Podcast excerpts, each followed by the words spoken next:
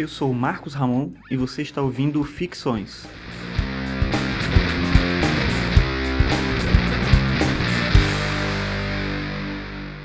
Esse é o episódio 40 e o tema de hoje é o exercício do pensamento.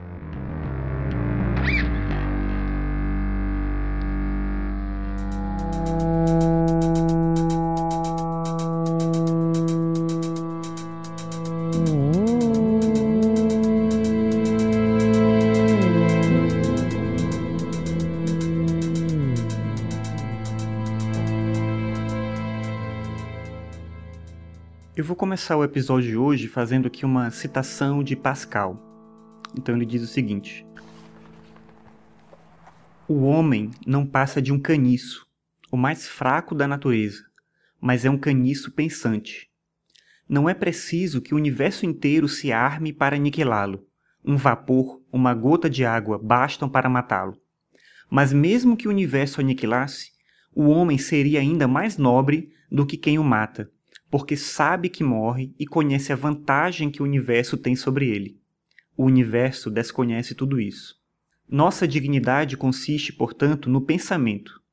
Então devemos nos elevar, e não do espaço e da duração que não poderíamos preencher. Assim, trabalhemos para bem pensar. Eis o princípio da moral.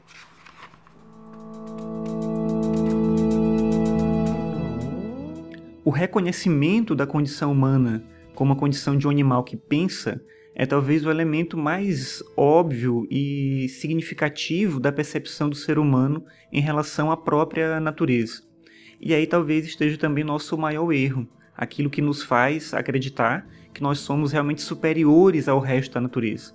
Mesmo o homem mais ignorante, ele vai ser ainda superior ao universo. Justamente por quê? Porque ele é capaz de entender o mundo, ele é capaz de compreender a realidade, ele tem consciência de que ele acaba, ele tem consciência de que ele morre. Então o pensamento torna ele um ser, talvez não especial, mas um ser consciente da sua existência. E essa consciência seria talvez o maior dom, a maior capacidade que nós poderíamos ter. E justamente isso tem a ver com o processo da filosofia e com o processo da transformação da própria realidade. Só existe filosofia e não se pode fugir da filosofia, como diz Aristóteles, porque nós pensamos. Ainda que alguém queira dizer que não quer filosofar, ainda que alguém tome a decisão de não filosofar, o simples motivo que ela elenque para ela mesma do porquê não fazer isso já seria um processo filosófico, já seria um processo de exercício do pensamento. Então, tudo que o ser humano faz existe, portanto, um nível de reflexão, um nível mínimo que seja, mas existe. Então, a gente vive e a gente pensa como a gente pode. E cada um tem um nível, um limite, uma circunstância da vida que determina até onde ele pode ir. O fato de alguns terem mais inteligência, mais conhecimentos, mais informações, não significa que alguns pensem e outros não. Na verdade, o pensamento é uma condição do ser humano. Basta perceber o processo da criança conhecendo o mundo e descobrindo a realidade o que ela faz ali desde sempre é um exercício de pensamento. Ela relaciona o mundo dela, que é um mundo de experiência, é um mundo de tato, é um mundo de audição, um mundo de cheiros, um mundo de percepção sensorial, mas esse mundo só é significativo para ela através do processo do pensamento. É assim que a criança consegue, por exemplo, desenvolver e aprender a língua dos seus pais. Ninguém chega para a criança e começa a ensinar verbo, os adjetivos ou as regras gramaticais, ninguém faz nada disso. Ela aprende por um processo de exercício do pensamento. Ela entende que ela pode imitar, ela compreende que o corpo dela é capaz de realizar determinadas coisas, como emitir um som, e ela vai pouco a pouco direcionando o pensamento dela para entender, compreender, repetir e fazer o processo de pensar e, portanto, de conseguir desenvolver a linguagem. Na criança, a gente tem de forma bem é, peculiar esse desenvolvimento do pensamento. Que, claro, depois, pela diferenciação das pessoas das circunstâncias da vida, a gente vai dizer que alguns são melhores, ou mais aptos, ou mais capazes. Mas no nível da criança, do bebê que está aprendendo a linguagem, a gente não tem como determinar isso. E ali se mostra a potência do pensamento, a potência do desenvolvimento da criança a partir da própria realidade. Claro que aqui, e aí a gente pode, se a gente quiser contrariar um pouco Pascal, a gente pode entender que o ser humano não é só pensamento, porque a gente não deixa de ser instinto, a gente não deixa de ser a própria realidade e a própria natureza. E aí eu acho que está talvez o maior erro dessa percepção do ser humano como o ser que pensa e, portanto, é superior ao universo. Porque de fato nós não somos superiores ao universo.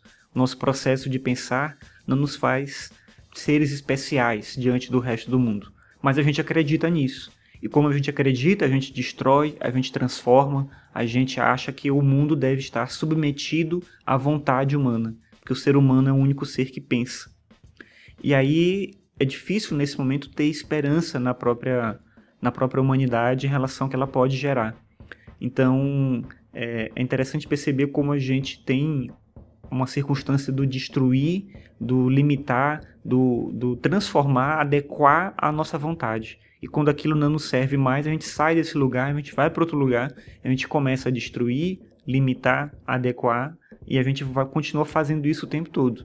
Se é isso que o processo do pensamento faz, se o pensamento nos torna, de certa maneira, seres que submetem uns aos outros e submetem o resto do mundo e da natureza à sua vontade, talvez não seja de fato tão bom ser um caniço pensante. Talvez não seja uma vantagem de fato, mas seja talvez o próprio desespero do universo. Como diz Spinoza, não existe esperança sem receio. Então a, a esperança que a gente pode ter no ser humano, ela é acompanhada do medo do que a gente sabe que a gente é capaz. Justamente porque a gente entende que por pensar, por refletir, por compreender, a gente também é capaz de coisas que são terríveis. E não dá para aliar de fato uma ética ligada ao comportamento com a própria ação que vem como reflexo do pensamento. Se o pensamento fosse um só, se a capacidade de pensar fosse direcionada de uma única maneira, todos chegariam às mesmas conclusões e aí seria simples viver. Mas o pensamento ele se alia com circunstâncias da vida individual e aí fica difícil entender o que vai acontecer a partir das diferentes culturas e das diferenças é, sociais, do jogo de poder que envolve o próprio pensamento. Mas o fato, e aí eu concordo com Pascal, é que a gente não pode renunciar ao pensamento. A gente pode renunciar, talvez em parte, é, anestesiando a própria vida e nesse sentido talvez alguns pensem com mais afinco do que outras pessoas.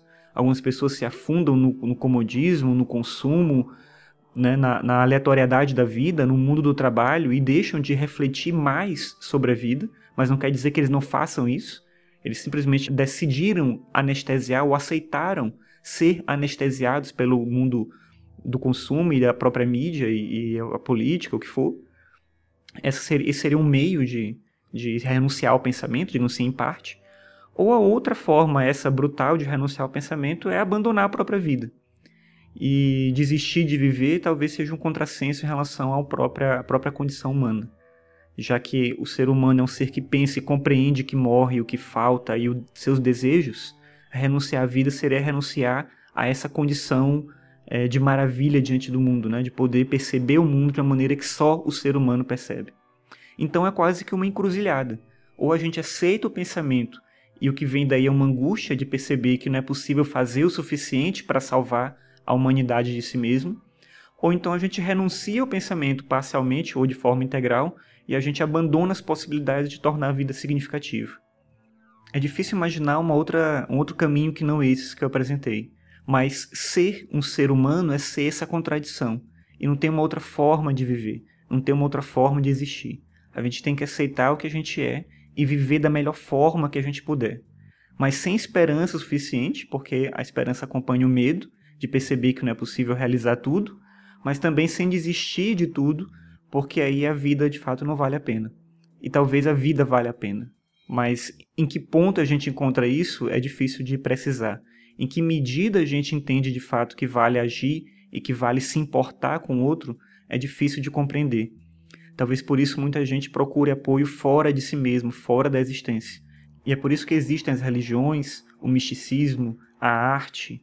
Tudo isso vem como uma forma de tornar a vida mais suportável. Como Nietzsche fala, por exemplo, no caso da música, sem a música a vida seria um erro. Sem a música, talvez, sem a arte, sem a religião, sem as possíveis crenças que nós temos, sem o imaginário, sem o simbolismo, se a gente fosse pura e simplesmente pensamento, a vida seria insuportável. E é por isso que a gente precisa de mais. É por isso que a gente precisa de filosofia, de ciência e de arte, para poder criar novas formas de pensar e suportar melhor a dor de existir, suportar melhor o processo do pensamento.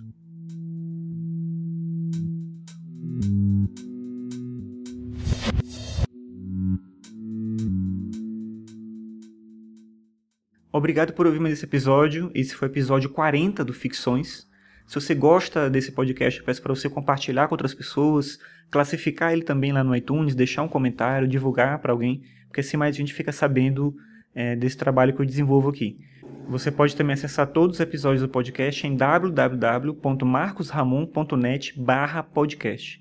Lá também tem um link para o meu blog, onde você pode acessar os meus textos e outras coisas que eu, que eu faço na internet. Então é isso, muito obrigado por ouvir e até a próxima.